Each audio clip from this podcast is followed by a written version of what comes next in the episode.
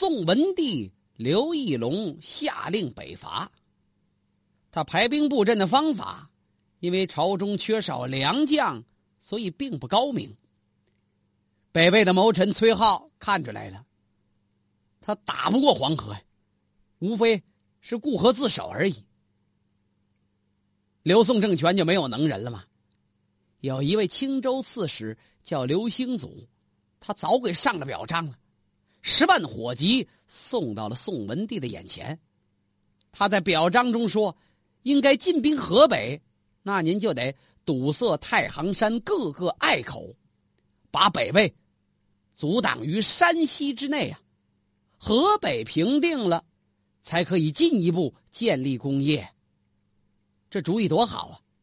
可惜刘义隆。”比他父亲刘裕在打仗上差多了，他没采纳这个优秀合理的建议，难怪当时北魏的那位皇帝拓跋焘听到这一消息很轻蔑，说：“龟鳖小术，何能为也？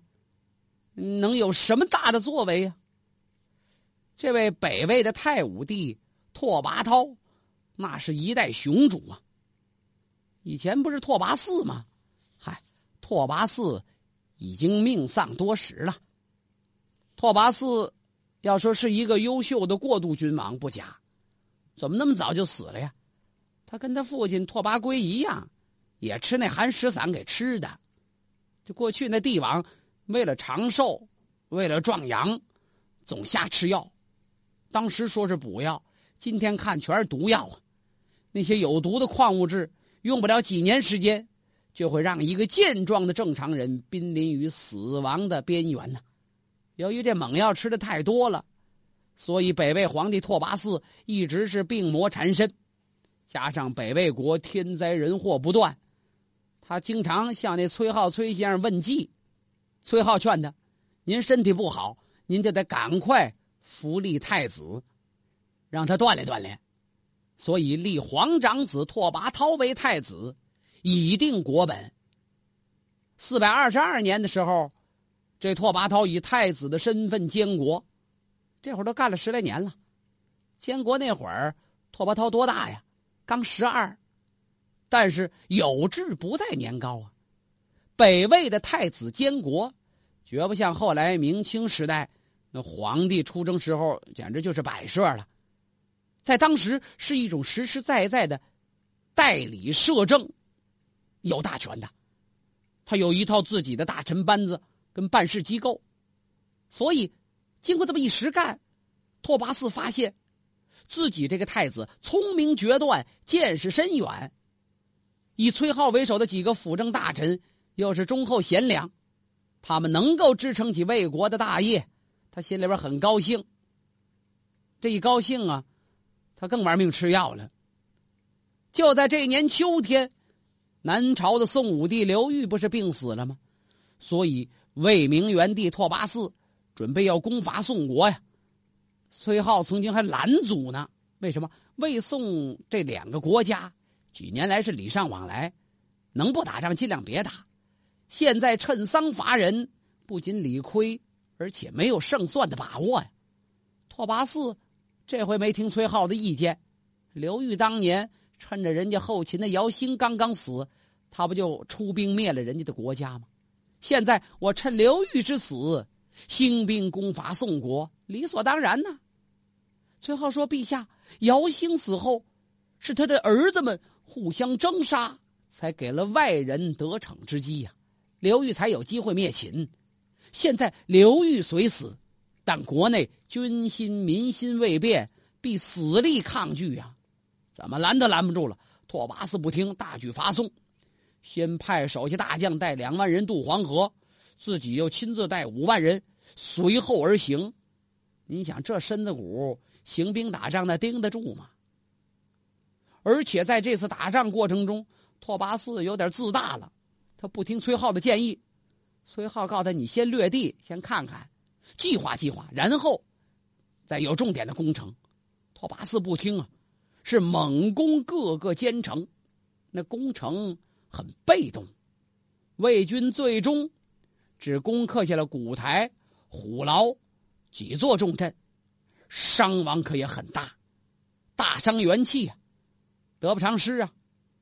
这位明元帝拓跋嗣本来身体不好，御驾亲征这么一着急，一路颠簸，病情转重，在公元四百二十三年年底，拓跋嗣病死了，刚刚三十二岁。就在这一年，他的儿子拓跋焘继位，就是北魏的太武帝。这位太武帝打小就表现出与众不同的本领，他有志向，有雄心，有胆识，也有谋略。到后来，匈奴赫连勃勃部落的大夏国就败在他手里，北燕、北凉这些国家都被他给收复了。他还亲率大军攻打过柔然，使得柔然部落西迁到了欧洲，后来成为威震欧洲的阿尔瓦人呢。这是后话，暂且不表。先说宋文帝北伐吧。这头一次北伐，果不其然，没有沾光啊。人家北魏早有准备，大举反击。秋高马肥之际，北魏铁骑不仅是尽夺黄河之南之地，而且还大举南进，一直。杀到长江北岸，多悬呢！过江就奔南京了。就在四百五十年这年十二月，北魏王拓跋焘亲自到达健康对面的瓜布山上，命人擂鼓助威，军鼓之声是震天盖地。宋军全线溃退，健康城里的老百姓把家都收拾好了，收拾什么呀？呃，能带的都装那挑，放那袋里，随时打算核弹而逃啊！挑挑就跑，之前东西准备好，就看什么时候这城池破了。您想，那民心得乱到什么样？多亏性命攸关之际，南朝有几位血性男儿保全了彭城、盱眙等重镇，坚壁清野，就在那儿耗着，一直耗到雨季来临。这北方人受不了啊！北魏人马受不了雨季折磨，人家撤退了。刘宋王朝付出是巨大的代价。通过这一次北伐，元家之治的兴盛局面开始衰败。宋文帝的两次北伐全都失败了，本身这国力就不如先前了，家里边又出乱子了。家里怎么出乱子了？就是他那太子给折腾的。太子叫刘绍。历史上对这位刘少有一个专有的称呼，称为元凶少。怎么回事啊？这刘少字叫修远，他是宋文帝刘义隆的长子，是皇后生的。出生三天的时候，文帝去看一看这儿子怎么样啊？本来呀，这头上的帽子系得挺牢靠的，可是往这刘少跟前这么一站，也没刮风，吧嗒。自己这帽子掉了，那人都迷信呢。当时宋文帝很不高兴，他觉得这孩子不吉利，敢等到刘少长大了。史书记载，这是个标准美男子，美须眉，大眼方口，身高七尺四寸呐。刘少的姐姐东阳公主手下有一个侍女叫王英武，刘少跟姐姐东阳公主关系不错。这个侍女王英武认识一个会表演魔术的女巫，当时不以为魔术，以为是仙法呢。这女巫很讨这公主的喜欢，因为这姐俩不错，所以呢，经常一块观看表演。当时以为是观看仙人的仙法，这女巫一举手，一道神光就奔了衣柜了，把那柜子打开。从里边能找出两颗大个的夜明珠来，实际这不是戏法吗？和这姐弟二人当真了，认为这巫婆有奇功异术啊。就在这会儿呢，另一位兄弟叫刘俊，刘俊被封为始兴王。刘俊跟太子刘绍不是一个妈生的，但是呢，跟刘绍关系可不错。他们昼夜求神。姐弟三人，都盼着父亲这宋文帝刘义隆啊，赶快死了。怎么呢？好让太子快继位呀！那玩的不更畅快了吗？他们就把那雕刻文帝的玉像都准备好了，准备干嘛呀？把他埋在韩章殿前，这就是巫蛊啊！诅咒宋文帝，你赶快死！这姐姐带着俩兄弟，还有那神婆、巫婆一块祷告。东阳公主手下有一个仆人叫陈天星，这男仆人陈天星跟这女仆人王英武两个人关系暧昧。东阳公主知道吗？宠爱他们俩也就没管。事后不久，东阳公主病死了，按照规定，所有的侍女都应该嫁人了。这王英武想的比较远，他担心呢，我跟陈天星私通这事儿，一旦要泄露出去，那不就麻烦了吗？他写了封信给太子，请太子刘少杀掉这陈天星。刘少一看，那巫婆是王英武给介绍的，他不敢得罪王英武啊。找茬把陈天星就杀了。陈天星被杀之后，吓坏了一个小太监，这小太监跟着他们一块儿参与这巫蛊之术了。小太监多想了，心想是不是知道这件事的都得杀呀？陈天星被杀了，回来该宰我了吧？我呀，告发吧！小太监找着宋文帝，把这东阳公主、太子刘绍，还有那位始兴王刘俊。把他们仨人都告了，他们曾经一块儿诅咒过您呐。宋文帝刘义隆听完半天没吭声啊，他是伤心又有点惊讶。查查吧，到王英武家里边一找，真找到这刘少了。刘少、刘俊这哥两个，还有那巫婆，正在那忙活要举行法事呢。去，再搜搜吧。他们有书信往来，这都是罪证啊。铁证如山，就全抓起来了。始兴王刘俊这位小王爷，很得他养母的喜爱。养母是谁呀？就是现在宋文帝最宠爱这潘淑妃。潘淑妃对这刘俊，简直溺爱的都过分了。要没他这么宠着，这小王爷也不敢这么大胆去干这种祸事啊。刘少的生母那位皇后呢？皇后早被气死了。潘淑妃受宠，皇后被冷落，早已气死多年了。最初啊，太子刘绍最恨的就是俩人，一个是潘淑妃，一个是刘俊，他那小兄弟。可是这刘俊呢，很聪明，他怕太子记恨自己，将来要是登基了杀我怎么办呢？所以私下这哥俩，他就没事就拍这刘少的马屁。曲意奉迎，你说怎么着就怎么着。这刘少本身就是一纨绔子弟呀，哎，觉着一块玩要没这小兄弟跟着，倒没劲了。一来二去，俩人倒成了莫逆之交了。原先那仇刘少也忘了，现在俩人都傻了。父亲知道惹了这么大的祸，啊，将来怎么办呢？都没准主意了。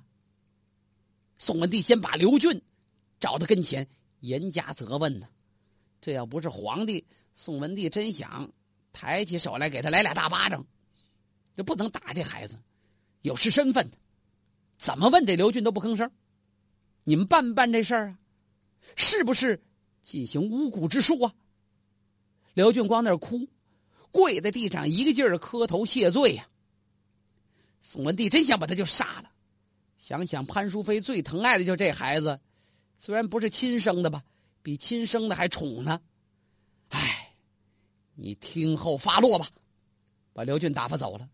回过头来，他跟这潘淑妃诉苦啊：“你养的好儿子。”潘淑妃也吓坏了，跪地上一劲儿替这刘俊求情。孩子小不懂事儿，可能当游戏呢，童言无忌吗？背地里把刘俊找来了，搂在怀里，娘俩是对着哭啊。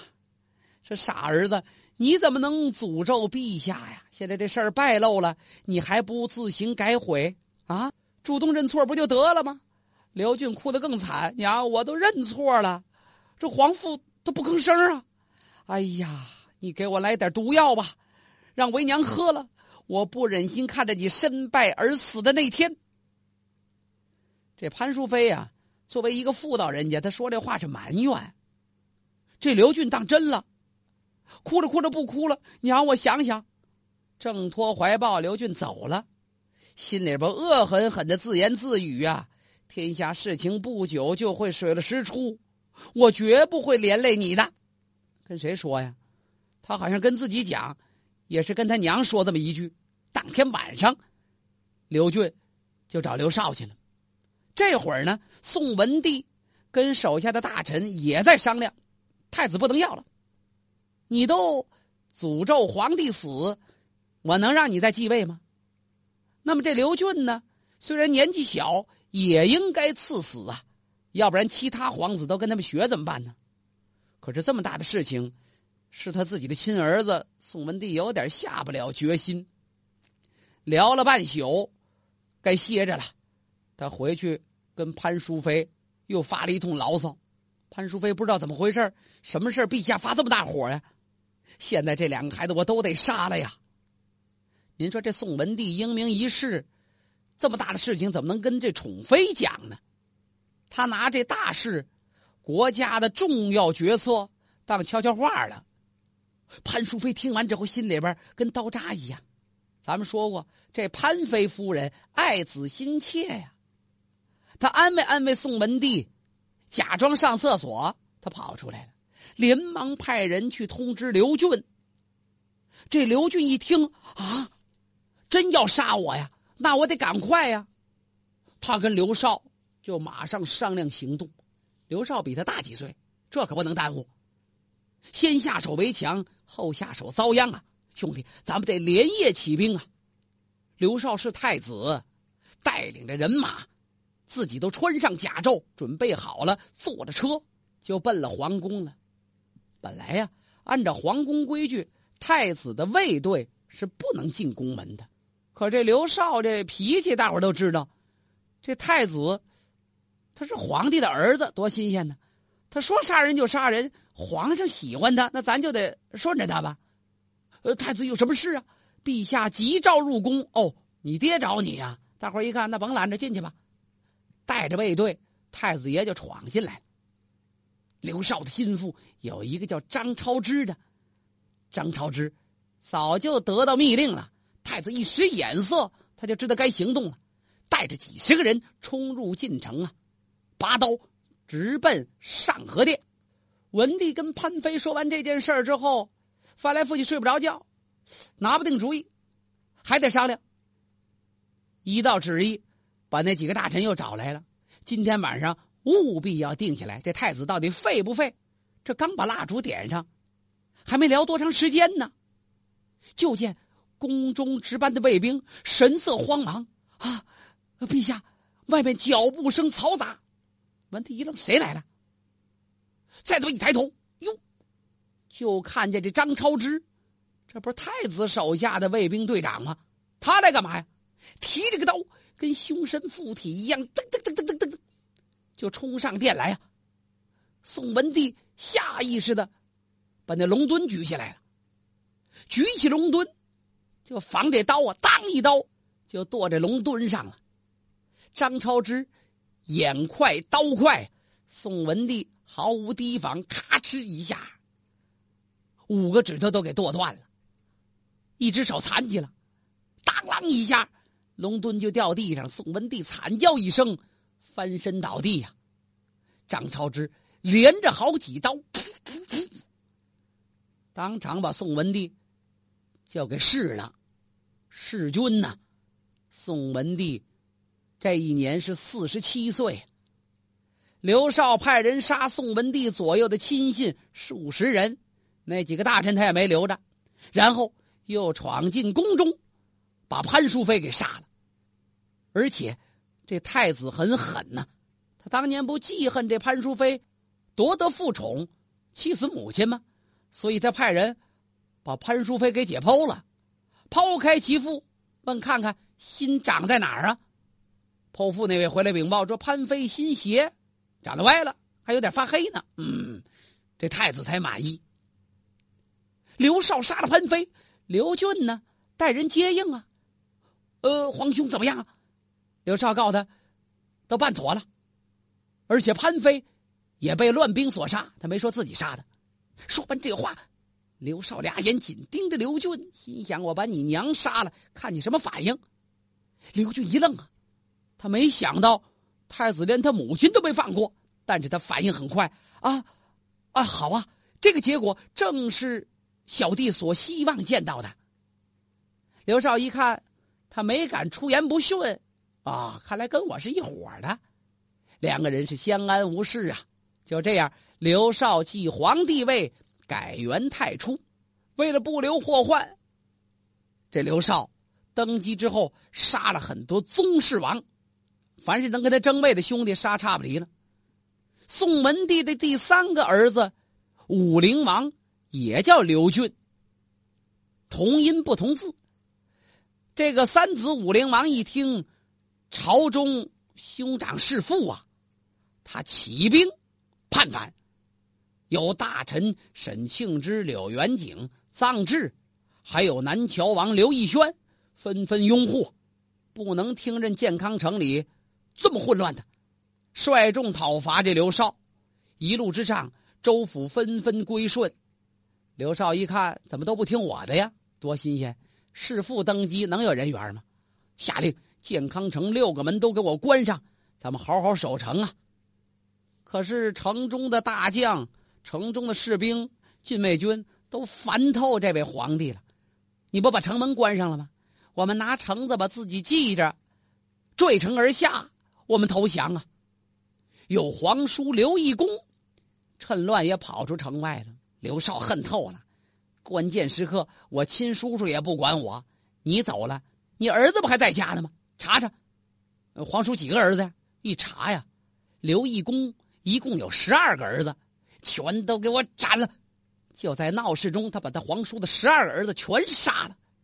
由辅国将军朱修之率领人马攻入城内，健康城被攻破了。刘少带着他的卫队躲进那兵器库里了，那能躲得住吗？健康城才多大呀？一搜就搜着了，连那个杀宋文帝的张超之全都给抓着了。这刘少。舔着脸还问呢，问那大将张志，能不能饶我一条活命啊？把我流放到偏远所在，呃，让我活着就行啊。臧志一听，说主上近在城外啊，就指那三皇子刘俊，能不能活？